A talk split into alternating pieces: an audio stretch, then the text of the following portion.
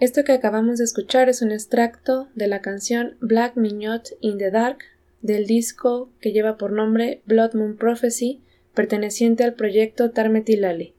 A continuación podrán conocer más acerca de este trabajo musical. Gracias por escucharnos y espero que lo disfruten. Bienvenidos a otro episodio más de Cajita de Chuches. En esta ocasión nos acompaña un querido amigo de la Facultad de Filosofía y Letras. Su nombre es Roberto Quesada. Es egresado de la licenciatura de Filosofía y actualmente estudia la maestría en Filosofía Política en la UAM. ¿Cómo estás, amigo? Hola, Arlene. Eh, muy bien. Estoy, me encuentro bastante bien durante este periodo de pandemia, aunque quizá el día de mañana podría cambiar mi respuesta, pero eh, bueno, hoy me siento muy bien. Qué bueno, amigo. ¿Y de qué vamos a platicar hoy? Hoy vamos a platicar acerca de lo difícil que es poder situar un, un proyecto de, un proyecto sonoro en, un, en, en la realidad actual. Eh, quizá el, el, la situación de pandemia hace que todo esto sea un poco más difícil, pero bueno, vamos a hablar eh, de un poco de, de, un proyecto que tengo por ahí en el que colaboro con, de una manera muy particular eh, bueno, con la elaboración de portadas de discos, que no es lo que yo sé hacer, pero es lo que he hecho ahí, mezcla, masterización y algunas otras colaboraciones eh, con un proyecto que se llama Metilal. Me parece muy bien y mm, pues creo que debemos empezar por el principio, que es que tú, tú de hecho tienes como estudios, ¿no? En esto de la producción musical.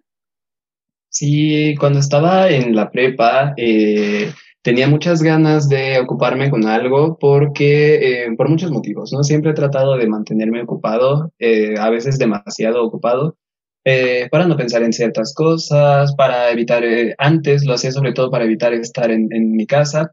Y bueno, en ese entonces pues decidí estudiar ingeniería en audio a la vez que estudiaba la prepa. Entonces, esa fue mi forma de, de escapar un poco de las cosas que tenía que hacer.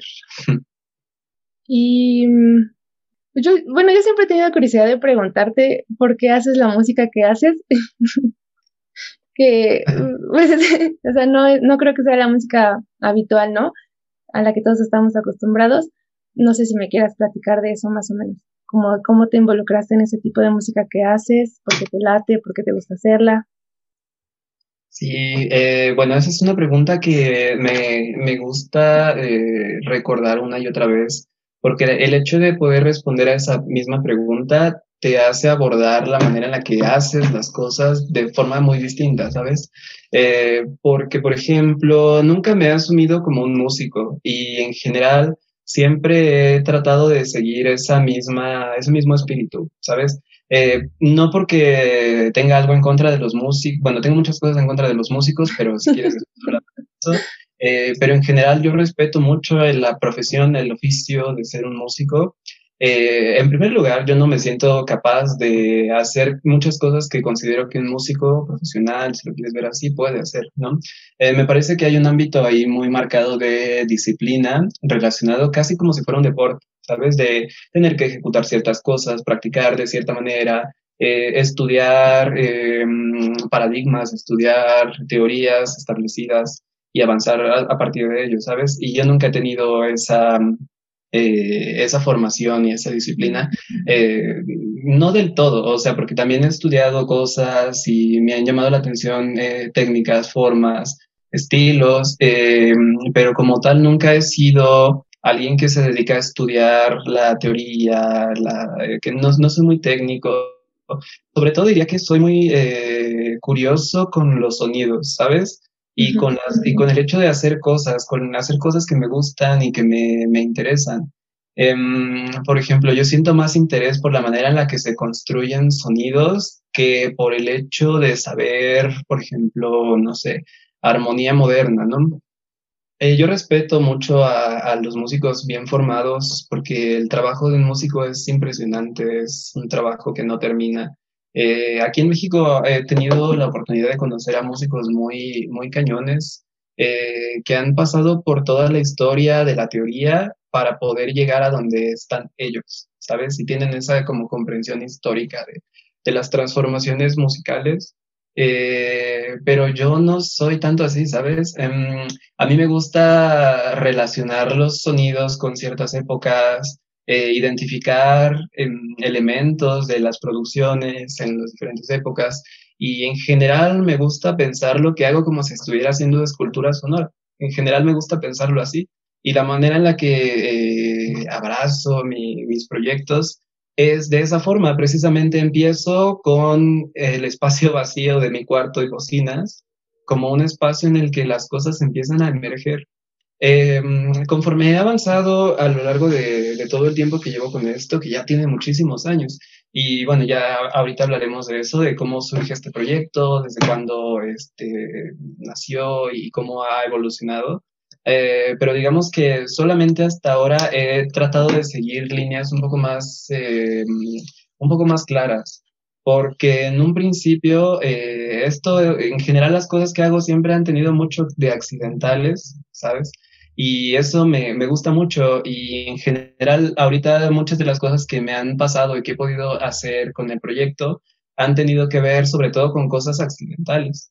Eh, el nombre es un accidente de todo esto. Eh, y el, primer disco que saqué con ese nombre fue, fue un accidente, eh, más o menos, este, bueno, no tanto, ¿no? No fue tanto un accidente, pero digamos que hay muchos factores que no tenía contemplados para nada. En los que surgieron este proyecto. Y como te digo, pues las cosas en que yo produzco es básicamente las cosas que tengo, las cosas que puedo utilizar eh, para, para, construir algo en ese espacio vacío. Em, muchas veces no estoy seguro, a veces sí tengo conciencia de qué es lo que quiero conseguir y en general he tratado de, de tener como punto de partida la música ambiental, pero la música ambiental en los últimos años ha, ha cambiado muchísimo. Regularmente se suele asociar la música ambiental, por ejemplo, con los espacios, de los aeropuertos, los espacios donde la música tiene un lugar como de acompañamiento, de generación de ambiencias, ¿no? Precisamente por eso es música ambiental. Eh, también está relacionada con la música electrónica, con los, eh, experimentos de las universidades de hace muchos años, con el sonido, con el origen de los sintetizadores, pero en la actualidad eh, la música ambiental ha tomado muchas, muchas, muchas vías y en general hay como elementos que tengo presentes en el proyecto que he tratado de retomar. Por ejemplo, em, sobre todo lo relaciono con experiencias muy concretas, eh, con experiencias que yo he tenido, ¿no? Eh, recuerdo el primer concierto que tuve eh, que me, digamos, cambió la forma en la que puedo escuchar y, y pensar el sonido y fue una experiencia muy curiosa y muy rara y que todavía valoro muchísimo, ¿no? Fue en un concierto de un músico que se llama Charlie Magne Palestine, Palestine, no sé cómo se pronuncia su nombre. Eh, era un hombre muy particular, porque era un hombre eh, barbado, de cabello blanco, muy viejito, que lleva muchos años haciendo música, vestido con un sombrero de pescador y un chaleco, que tenía un piano especialmente diseñado para él, que es, que es un piano enorme, enorme, enorme, enorme, enorme, eh, que, bueno, él tiene ese piano porque sobre todo quiere utilizar cuerdas muy, muy largas, sobre todo las cuerdas graves. Entonces, lo que él trata de hacer con ese, digamos, ese recurso de tener un pianote es como que la interacción entre las mismas notas y las vibraciones no dependa tanto, digamos que de, un cuerpo acústico determinado, sino de muchas cosas, de muchos factores eh, que tienen que ver con la acústica, que tienen que ver con, por ejemplo, con la manera en la que él golpeaba las notas. Él regularmente lo asocian con un tipo, un tipo de género musical que se llama, bueno, ni siquiera sé si es un género, se llama maximalismo que parte de lo mínimo para hacer cosas increíbles. Eh, por ejemplo, gran parte del concierto creo que fueron dos piezas y duró, duró como más de una hora. Entonces, él, tenía, estaba muy particular porque el fondo era rojo, pidió que todo estuviera rojo, así, el, era un telón rojo y luces rojas así súper fuertes y arriba de su piano tenía muchos peluches. Y él este, era muy raro, muy particular, a mí me gustó mucho. Y él estaba solamente tocando muy pocas notas, muy pocas notas. Y a lo largo de, de, su interpretación te dabas cuenta como que todo iba evolucionando, yo tuve una experiencia muy extraña esa vez, sentía que las cosas se movían, sentía que estaban como perdiendo la forma, ¿sabes? Entonces, eh, eh, me gustó mucho esa experiencia en el concierto de ese sujeto. Fue en el museo, ¿cómo se llama este museo? En el Teatro de la Ciudad. Entonces fue muy, muy particular para mí esa experiencia. Y otra experiencia que tengo muy marcada de, de producción sonora fue un concierto de, eh, en la Biblioteca Vasconcelos que interpretaron una pieza que se llama Happy Days, que igual un día, bueno, si quieres después te la, te la envío. Es una composición muy particular que empieza solamente con dos notas y va creciendo y va creciendo y va creciendo y va creciendo. Y en general he tratado de tomar como esa, esa ese espíritu, pero también como relacionado con, con otras cosas. Respecto a tu primer, bueno, no sé si sea tu primer proyecto Mm, recopilado en, a modo de un álbum o de un disco. ¿Cuál es, cuál es tu primer, tu primer trabajo así como recopilatorio? Que tú digas, esto es una, una pieza completa. Pues, em, bueno, eh, hasta ahorita, por ejemplo, he producido, eh, bueno, he sacado tres discos de forma, eh, bueno, digital, todos, pero dos en forma física.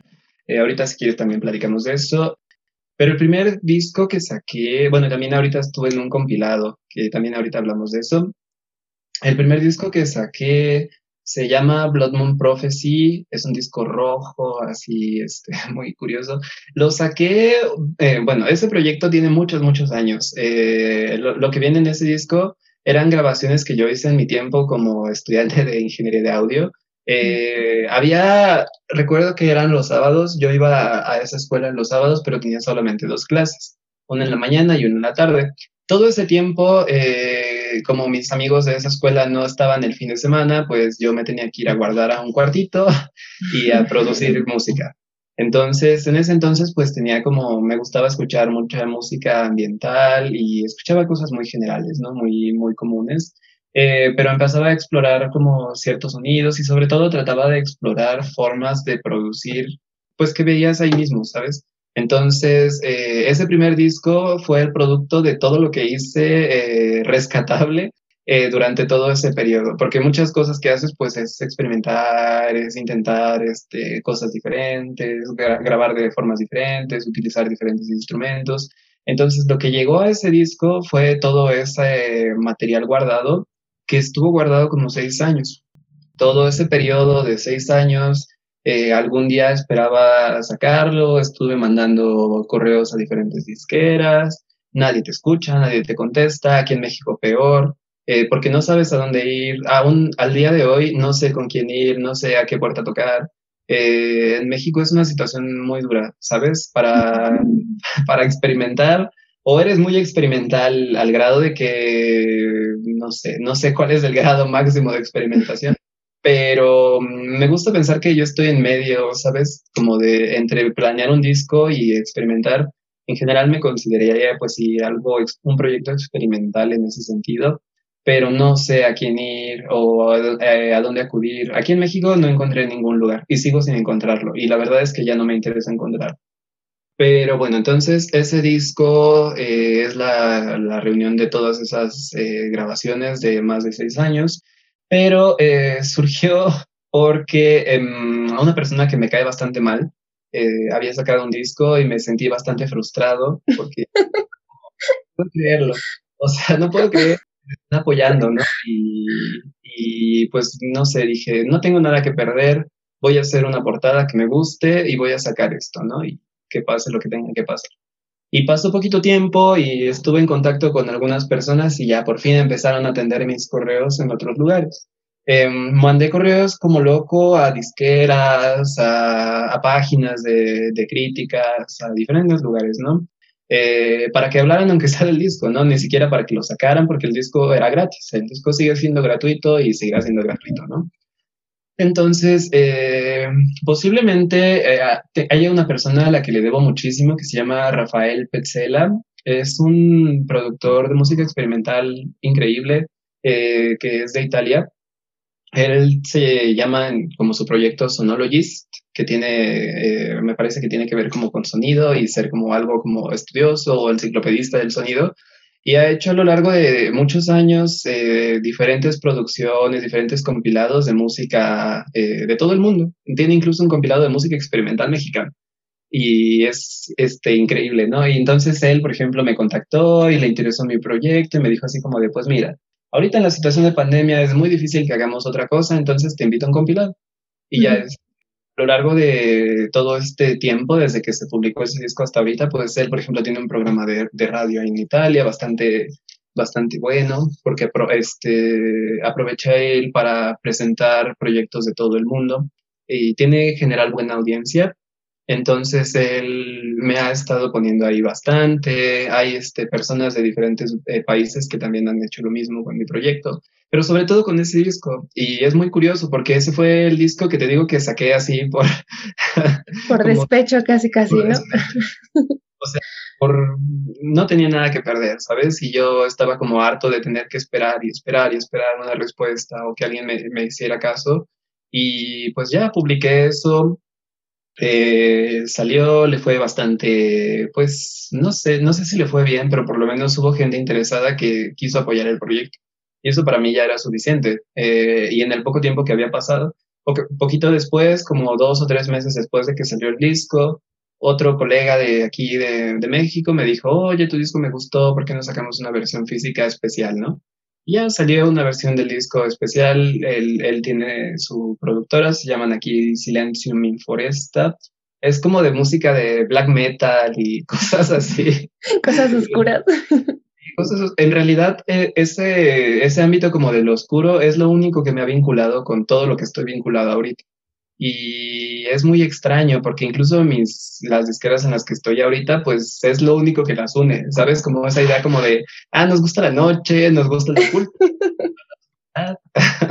Justo eso te iba a preguntar que sí he visto mm, eh, las portadas de tus, de tus discos, de tus trabajos, y sí siento que siguen una estética muy definida justo estas cosas que estás mencionando y a mí sí me daba curiosidad preguntarte como, como ¿por qué no? Porque eso es lo que te gusta y, y, y aparte de que las haces tú, ¿no? Sí, em, bueno, no sé qué tanto de hacer, hacer, hacer hago yo, porque sobre todo he utilizado trabajos libres de copyright y los intervengo, ¿sabes? Porque no tengo esa habilidad. O sea, he querido colaborar también con otras personas, pero no me siento en la confianza de decirle a personas que conozco que colaboren conmigo, eh, reconozco que hay gente que, que, está cerca de mí, que tiene eh, cosas muy, muy interesantes que compartir, pero no he encontrado ese deseo, ¿sabes?, de, de colaborar con alguien. Eh, porque sobre todo siento que es una cuestión de, de, de sentir cierta conexión, de, sentir interés por las creaciones de otra persona para decirle quieres colaborar con esa persona y no solo como, ah, toma dinero y hazme mi portada, ¿no? Sino buscar una conexión más especial que pueda eh, dar un producto con, eh, conjunto. O sea, em, por ahora, pues esos, esos trabajos, bueno, hay un motivo, ¿no? De por qué es, es eh, seguir esa estética. Tiene que ver también con cosas de no poder pagar a otras cosas más que lo que está ahí. Y pues sí, todo el trabajo que estás haciendo, pues sí tiene ese espíritu de hazlo tú mismo, ¿no? absolutamente todo, todo, todo, todo lo que está en el proyecto lo he hecho yo, yo lo mastericé, yo lo grabé, yo lo, yo lo produje. En general, eh, el trabajo que a mí no me gusta hacer es, es este, dar difusión, ¿no? Y, y, compartir, y por eso es que a veces lo he compartido con disqueras y todo eso, porque ese trabajo es bien pesado, bien aburrido y es frustrante porque es difícil encontrar eh, lugares de, de atención. Entonces, por ahora, pues no he, no he encontrado aquí, aquí eh, alguien con quien trabajar directamente para hacer esa, ese trabajo, porque directamente preferiría yo no hacerlo, sino encomendarlo a alguien que tuviera, eh, digamos que algo que compartir con el, con el proyecto. Y pues sí, en general aquí yo las relaciones que he tenido con, con artistas y con, y con pintores, siento que todavía tienen un compromiso demasiado marcado con lo nacional y eso es algo que ha marcado mi proyecto como unas ganas enormes de desfasarme de lo que es de aquí, ¿sabes?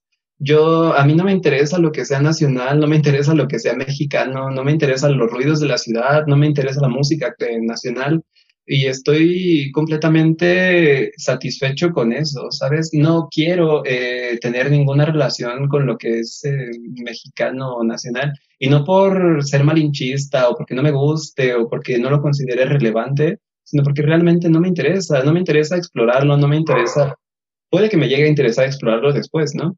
Pero por lo menos actualmente no es algo que figure en, los intereses de, de mi proyecto, de lo que yo quiero explorar, de los sonidos que quiero construir. Pero entonces, este, hay como cierto grupo o movimiento aquí en México que se decantan por eso, por decir que son producto auténticamente mexicano, o cómo está la, la movida? Pues sobre todo en las artes visuales y en la plástica, me parece que hay una, un intento continuo de reapropiarse del discurso popular, continuamente, y de una manera a veces hasta grosera, y que, y que digamos que eso se ha sentado en, la, en las formas de expresión actuales. En, la, en, el ámbito sonoro eh, es una cosa muy diferente. Ahorita, por ejemplo, solo quería hablar como de ese ámbito de lo, de lo plástico, que por lo menos es lo que a mí me rodea, ¿no? No es lo único que existe, pero es lo, lo que a mí me llegó a rodear. Eh, reinterpretaciones de una micro, de un puesto de tortas. Entonces, eh, a veces yo tengo demasiado de esa realidad frente a mí que repetirla en un discurso en el que solamente le cambies el color, le pongas llamas, le pongas estrellitas o, o lo alabes, no tiene sentido. Eh, porque yo, yo estoy cansado ¿no? de, de vivir en, en, el mismo ámbito y a mí la repetición me enferma. Yo no quiero repetir, eh, ni siquiera el trabajo que yo mismo hago, me cuesta mucho trabajo eh, pensar que tengo alguna fórmula o que tengo alguna forma de hacer las cosas o que hay un sonido que me define. Eh, en general, lo único que digamos que define mi proyecto es las cosas con las que lo puedo hacer. Y en realidad, eh, con el avance de las, eh, de, las, de las técnicas y de las formas de hacer y de construir música o de grabar, los límites que uno tiene son, son enormes. Por ejemplo, yo no, no utilizo tanto la producción eh, de, por ejemplo, de utilizar programas. En general trato de utilizar cosas físicas porque a mí me encanta eso, poder tocar las cosas que estás utilizando y poder eh, a veces ver las cosas o sentir los sonidos más que verlo. Eh, entonces, en general mi proyecto siempre ha tenido esa vinculación con lo físico, con, con sentir una onda, con sentir eh, una forma grave, con sentir que, tu, que, el cuarto en donde estás grabando se está moviendo, eh, con, sí, con, con, algo más físico, con una experiencia que toca tu cuerpo y no lo deja como en el mismo lugar, sino que te afecta.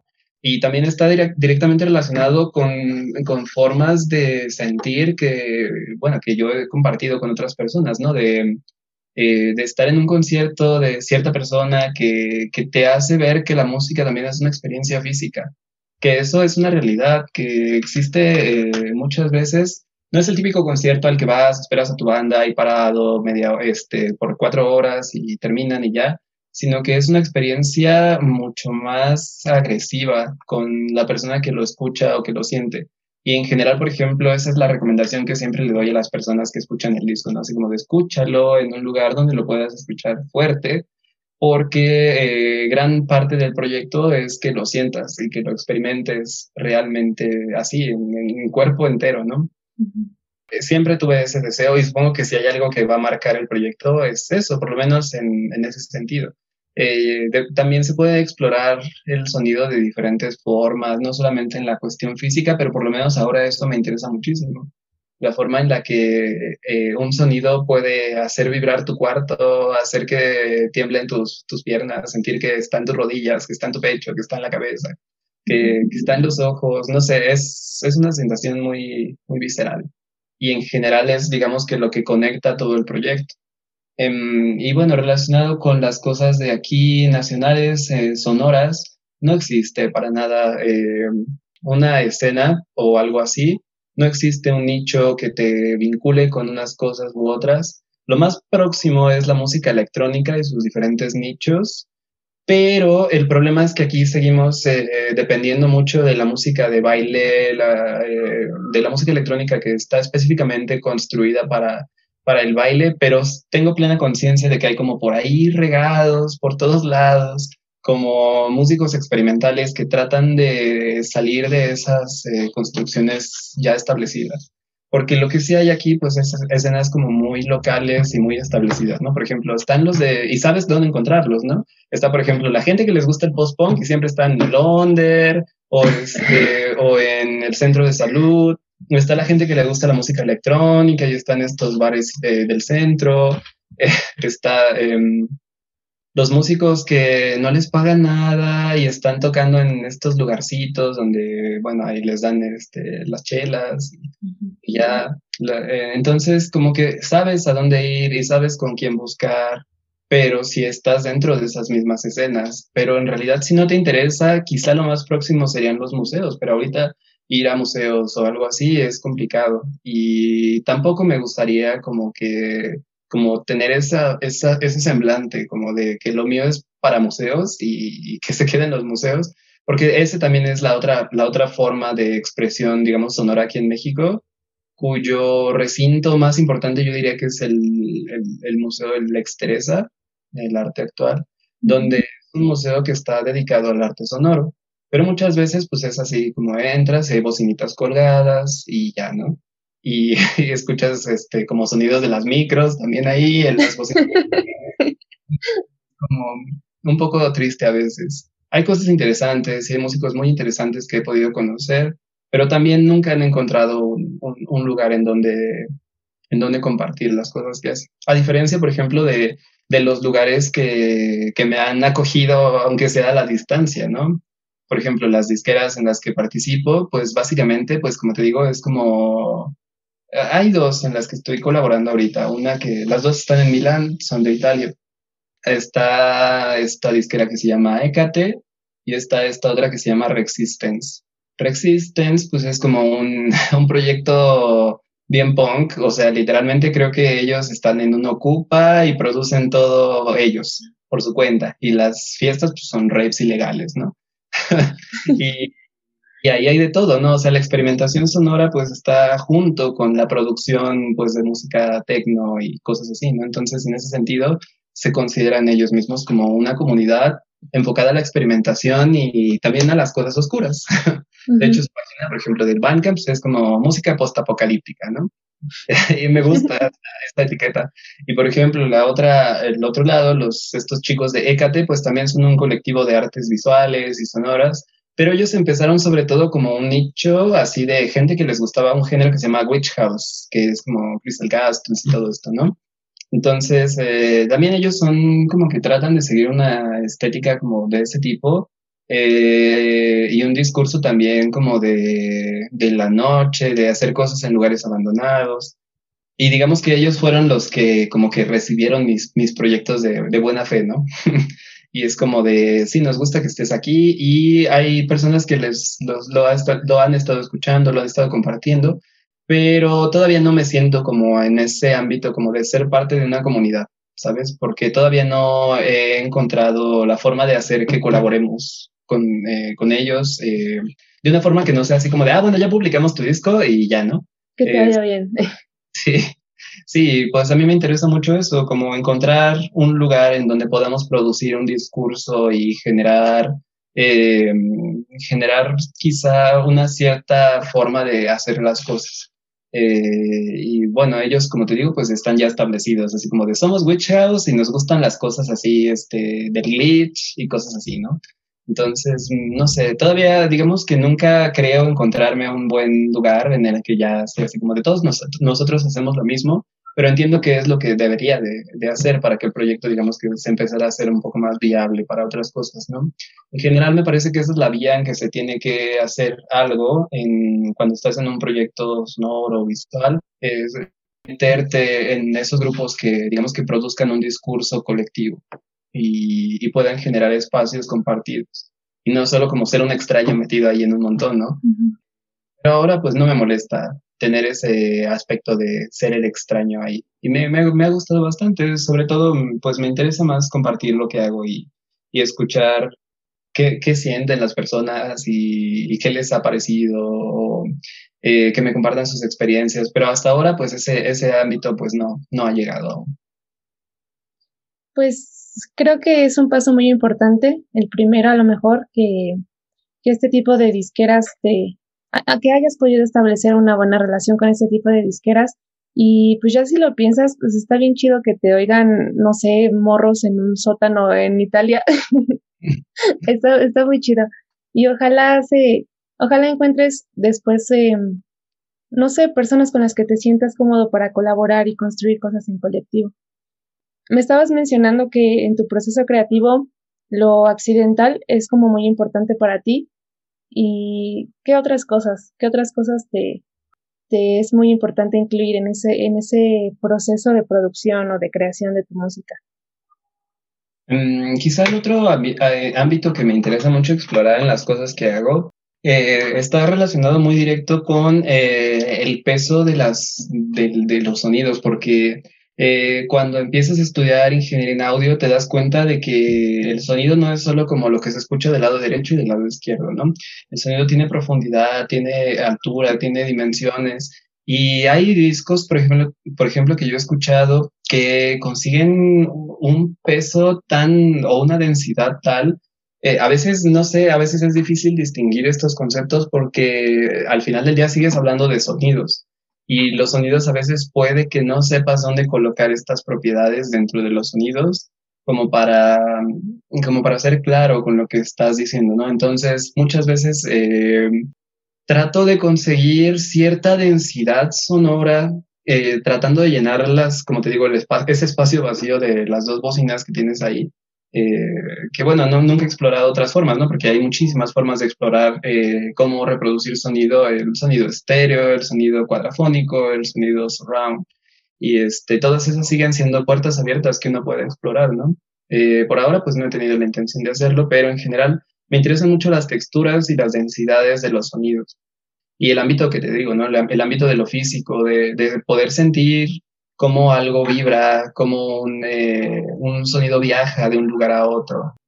Eh, esos son como los elementos principales que creo que han estado dentro de lo que hago. Y también hay una buena dosis muchas veces de agresividad, de tratar de hacer una una forma de sentir el sonido de una forma agresiva, de una forma que, eh, que rompa tu, como, como la relación tan pasiva que hay entre el escucha y el productor, eh, y que lo haga volverse parte de lo que estás haciendo. A veces eh, muchas de las cosas que he hecho han tratado de hacer que el sonido te coma, ¿sabes? De que te lo que lo que estoy haciendo que te aplaste, eh, no sé por qué tengo esa como esa fijación como con lo destructivo que podría ser en ese sentido, eh, o lo físico, o lo agresivo, o lo violento. Eh, esa es una como de las descripciones que también tendría de, de, las cosas que hago. Muchas veces son producciones violentas y trato de que sean así. Y muchas veces se ha relacionado eso con el metal o con el, ruido nada más, pero creo que hay otras formas en las que puedes eh, ser violento en la música. En ese sentido, pues sí, muchas de las personas que escuchan eso, pues tienen una buena dosis de ser masoquistas, ¿no? Estabas comentando algo muy curioso que mm, no te gustaba como proclamarte el creador o el autor de este tipo de cosas y se me hizo pues muy chistoso porque, o sea, no entiendo como, como esta idea de disociarte de un trabajo que, en el que pues, seguramente le, metes mucho empeño y mucho trabajo. Sí, no, no me gusta pensar que, o por lo menos no me gusta poner como si fueran dos cosas idénticas el proyecto y yo, porque no quiero que eso esté conectado directamente con la persona que yo soy o con las ideas que yo pueda sustentar. Eh, no, de hecho me gusta pensar el proyecto, por ejemplo, libre o tratar de separarlo de un ámbito político. No quiero politizar las cosas que estoy haciendo, pero a veces es, imposible, ¿no? Entonces, eh, me gusta pensar que las cosas que hago tienen una libertad propia o cierta naturalidad que, digamos que cuyo único margen es el propio proceso creativo de que incluso, por ejemplo, si, si tú si te propones una idea o un concepto para explorar en, en, un disco o en una grabación, que sea ese mismo concepto el que guíe lo que, lo que va pasando, pero no digamos que, no sé, es como poner una, una regla en la que todo lo demás pasa casi como por accidente. Eh, y me gusta pensarlo así, como si fuera como una provocación y que todo lo demás eh, sea solamente como las consecuencias. Entonces, em, obviamente, pues no es nunca del todo separable, ¿no? Porque al final del día, pues tú lo estás haciendo y tú estás interviniendo eh, cómo ese sonido, ciertas cosas destacan, eh, qué es lo que está grabado, porque al final del día lo que haces como músico eh, y sacas a las demás personas tienen un, dominio absoluto, ¿no? Porque no es como, y, y, más lo que yo hago, porque ni siquiera es como que otra persona lo mezcle o otra persona lo masterice, sino que yo tengo, digamos, que control de todo, ¿no? De, de estar en el espacio vacío de mis dos bocinas al proceso de escucha de otra persona, nunca dejas de estar ahí, ¿no? Pero trato de que todo sea coherente con esa como regla que se establece, ¿sabes? Como que me gusta imaginar que estás como poniendo una regla al juego y solamente tienes que extraer las consecuencias. No importa tanto la regla, sino el proceso de todo eso. Eh, y pues sí, en general no, no me gusta pensar que yo soy dueño de ese proyecto o que yo soy ese proyecto o que mm, eh, o que mi, rostro es ese proyecto, o que mi voz es ese proyecto. Y de hecho me gusta mucho eso, como la posibilidad de no tener que decirlo, no tener que hablarlo, no tener que explicarlo. Porque esa es una de las virtudes que tienen muy pocas cosas en, en, el, en el, mundo, como la, la, la, ausencia de tener que dar explicaciones o de tener que hacerte responsable de, de lo que es tu proyecto.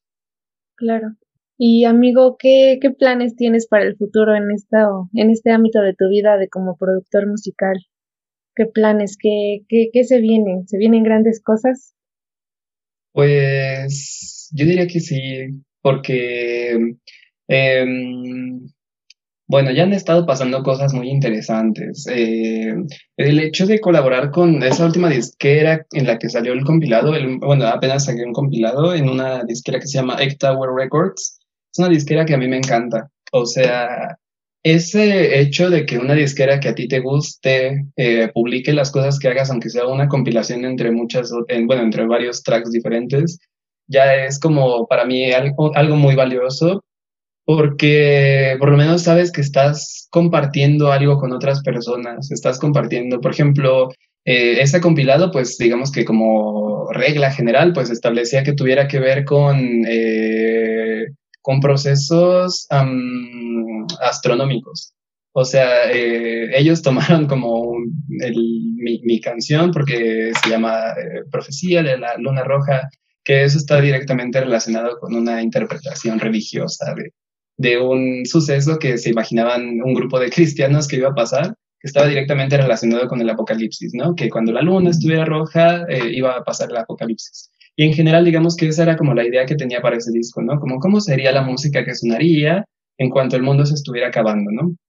Esa idea nunca la, nunca la he dejado, me, me, me fascina, me encanta la idea del apocalipsis, de cómo sería antes, cómo sería después, cómo sería durante, como que tiene muchas vertientes. Y el hecho de que me hayan incluido en eso, como con ese aspecto, me, me, gusta mucho. Además de que el compilado es increíble, descubría músicos increíbles también este, el, el, hecho de buscarlos y decirle, oye, me encantó lo que hiciste, que te dijeran así como de, ah, también me gustó mucho lo que hiciste, eh, como que me gusta esas posibilidades de colaborar y de hacer algo en conjunto. Es muy emocionante para mí el hecho de encontrar a alguien que hizo algo eh, increíble y que puedas hacer algo con esa persona, porque ahí te sientes todavía más ausente de ser tú y de saber que ahora son dos personas o dos eh, proyectos o dos ideas que ya están eh, interactuando. Así como interactúan, por ejemplo, las cuerdas de este pianote que te digo de la experiencia que tuve ahí en el Teatro de la Ciudad, pues así pueden ser los proyectos, ¿no? De diferentes sintonías o, o lo contrario, o no sé. Son proyectos muy emocionantes. A mí no me interesa, por ejemplo, no sé, si ese proyecto le va bien, si lo escucha demasiada gente, si tiene buenas críticas. El proceso en sí mismo es algo increíble y algo muy, muy interesante. Y pues en el futuro, pues por lo menos tengo cosas grabadas de aquí a cuatro años. Entonces, eh, la cosa es, cómo, es buscar cómo, cómo meter todo eso en algunas cosas. Tengo por ahí un disco preparado que espero que salga en algún punto del año siguiente, que considero que es lo que, algo que a mí me ha dejado muy satisfecho, ¿sabes? Porque lo puedo escuchar de principio a fin y sentirme completamente eh, satisfecho con lo, que, con lo que pasó ahí, con toda la experiencia, con las sensaciones, con la manera en la que tú recibes esos sonidos, con la manera en la que construyes esos sonidos eh, y con, lo que, con los que pasan muchas cosas muy interesantes.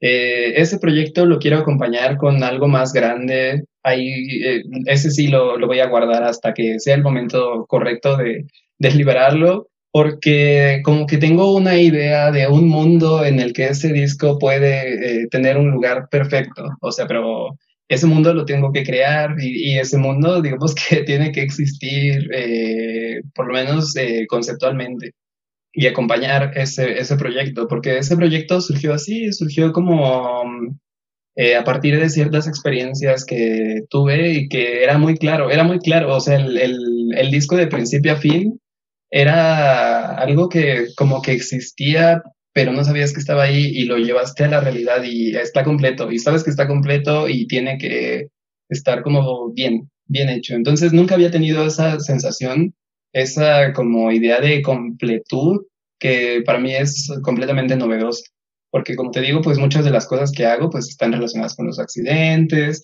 o como por ejemplo ese primer disco, pues era, o sea, de un montón de canciones que pudieron estar separadas o juntas, terminaron ahí en un, en un solo producto, que de hecho está relacionado también con otro fracaso, porque bueno, mi, mi historia de todo esto pues está relacionado también con los fracasos, porque de hecho iba a salir antes de eso un disco con esas canciones y otras canciones aparte, juntas eh, en las que iba a estar eh, otro músico y había, y había una persona que lo iba a masterizar, pero terminó muy mal. Ese, ese proyecto literalmente terminó con el, el, el, hombre de la disquera amenazándome de muerte, porque de hecho... que escaló muy rápido. sí, fue muy rápido. Ajá, bueno, an antes de liberarlo por mi cuenta, tuve el contacto de una disquera de España pues muy, muy, muy chiquita, pero digamos que la persona que la, la movía, pues tenía mucha experiencia en el medio y digamos que parecía confiable. Entonces dije, ah, bueno, esta será la buena oportunidad para liberar todo eso que estaba grabado por, por tantos años en, en algo real, ¿no? Esa persona eh, hizo el arte y en realidad hizo un arte muy bonito y lo habían masterizado en otro estudio de Rumania o algo así que era algo muy curioso. A mí, pues me da igual dónde lo masterice, ¿no? Mientras sea un buen, un buen proceso, pues está bien, ¿no? Y ya estaba como, no, no estaba satisfecho, eso sí, no estaba, porque el disco era un disco extraño. Era todavía un disco todavía más extraño que las cosas que había sacado, porque como que sentía que ya tenía demasiada, demasiados discursos entrecruzados que no me, no encontraba yo ningún tipo de, no sé, de, de unión entre esos elementos. Y eh, a los pocos meses de que íbamos a liberar el disco bien en un montón de plataformas y de un montón de, de, de, maneras, y lo íbamos a mandar con eh, críticos de discos, y lo habían escuchado personas más o menos importantes, la persona que manejaba esa disquera empezó a tener como crisis bastante graves con, con él, con las personas cerca de él. Eh, no sé, la verdad esa persona yo creo que tiene una enfermedad bastante grave porque podía estar bien en un momento y en la noche te empezaba a mandar como 10 audios diciéndote que estaba muy mal, que todo iba a ir muy mal, que se, este, que se quería suicidar o, este, o que quería causarle como daño a otras personas. Y pues eh, uno estaba, o sea, se, se perdió por completo la línea como de estamos trabajando en un proyecto por una persona que ya te estaba confundiendo como si fueran amigos o como si tú deberías escucharla o ayudarla.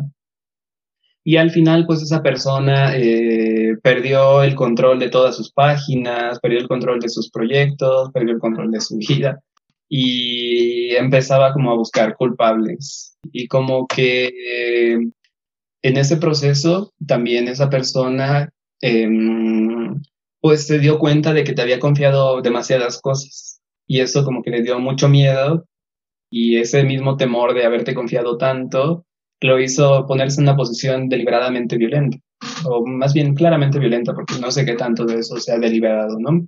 Eh, y la cosa es que esa persona pues al final me dijo que todo eso del disco eh, igual y se tenía que posponer mucho tiempo, yo le dije que mejor quería buscar otras opciones, esa persona se puso muy agresiva y empezó a decirme que quería buscar este, dónde vivía y, cosas así, y que iba a preguntarle a todas las personas que yo tuviera en mis redes sociales para preguntarle toda la información sobre mí y pues también eh, matarme, ¿no? Chale. Pero sí, era una persona que básicamente pues tenía ese tipo de comportamiento extremadamente errático y dañino. Y es, era muy triste porque en realidad él como productor de música, pues yo, lo, yo le tenía cierto respeto porque me gustaban las cosas que hacían. Y en general, pues haber colaborado en un primer proyecto hubiera estado bien, pero pues al final del día, pues todo salió mal. Esa persona ya ni siquiera sigue con la disquera y con suerte sigue viva, entonces no, no sé qué, qué pasó ahí. Pero fue un inicio extremadamente abrupto para todo, para todo el proyecto. Después de eso, de, hecho, ese proyecto creo que ni siquiera iba a tener el nombre del proyecto que tengo ahora. El proyecto que tengo ahora fue, como te digo, un accidente, porque a la vez que yo estaba sacando música con mi propio nombre, porque lo había estado haciendo por un tiempo en YouTube, en SoundCloud, y no pasaba nada, todo estaba como igual, no, nadie se interesaba en nada. Pasó un tiempo y me puse a hacer música deliberadamente oscura, o sea, así como música para películas de terror o cosas así, y empecé a utilizar el nombre que tiene el proyecto ahora por una conversación que tuve con un amigo en un café, así de, ah, le voy a poner un nombre bien grosero, así, o como bien, este, bien visceral ese proyecto. O sea, es, ese proyecto significa algo literalmente que no quiero decir qué, pero es como una especie de burla o de, de un chiste que surgió por películas de terror. Entonces ese proyecto, pues tiene ese nombre por un chiste, pero a ese proyecto le empezó a ir bien y curiosamente, como lo empezó bien, pues seguí utilizando el nombre y ya. Así como se llama de esa forma, pues se pudo llamar de mil otras. Y en realidad, pues fue un nombre que te digo que se quedó como solo por el chiste. Pero eso regularmente funciona bien. Y de hecho, hablando con una de las disqueras en las que estoy ahorita, surgió igual. O sea, eran dos amigos que estaban bromeando de hacer una disquera y del día, de la noche a la mañana, pues ya tenían ahí 40 discos publicados. Entonces, me agrada como estar también compartiendo eso. Qué chido. Qué chido y, y pues todos tus fans estamos muy emocionados de todo lo que vayas a sacar. ¿Dónde te podemos escuchar? Para los que escuchen, para mis cinco grandes seguidores. cinco grandes y bellas y bellas seguidoras y seguidores. Sí. Eh, pues tengo ahí, bueno, todo está diseminado por todos lados, ya está en SoundCloud, está en Bandcamp, está en estos sitios que me parecen fieles al espíritu que tenemos eh, todos y todas los de estas disqueras y este tipo de cosas porque creo que hay un odio generalizado a Spotify y a todo este tipo de cosas eh, que no sé, no sé si sea muy justificado, no sé si quiero hablar de eso porque ni siquiera tengo la experiencia de eso, yo nunca he publicado nada en esas plataformas.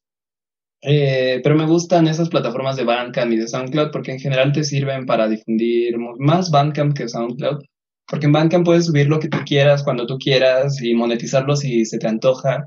Entonces está súper bien. Si no lo quieres monetizar, lo puedes poner gratuito, como el, primer disco que te digo.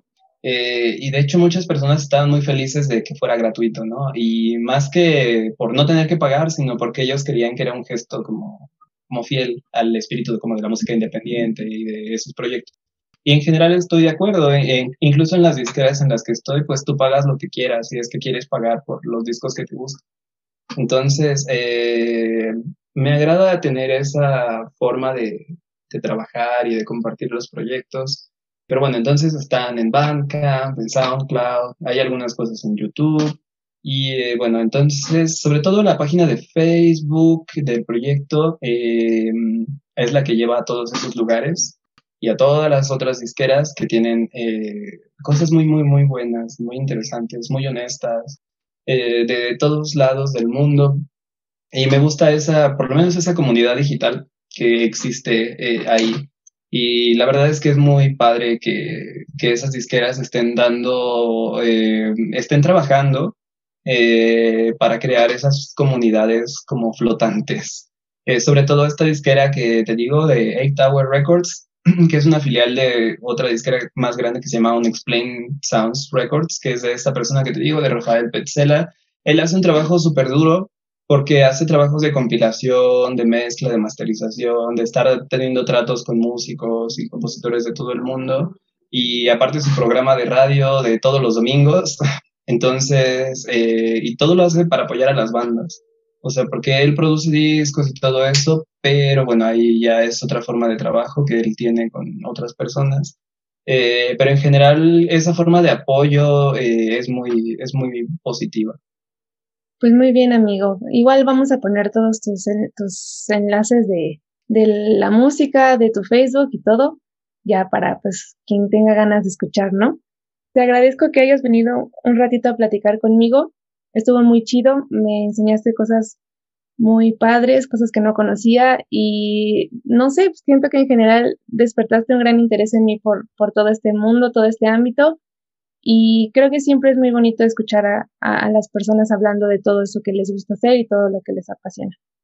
Gracias, Arlene, por invitarme a tu, a tu programa. ¿Algo más que nos quisieras decir?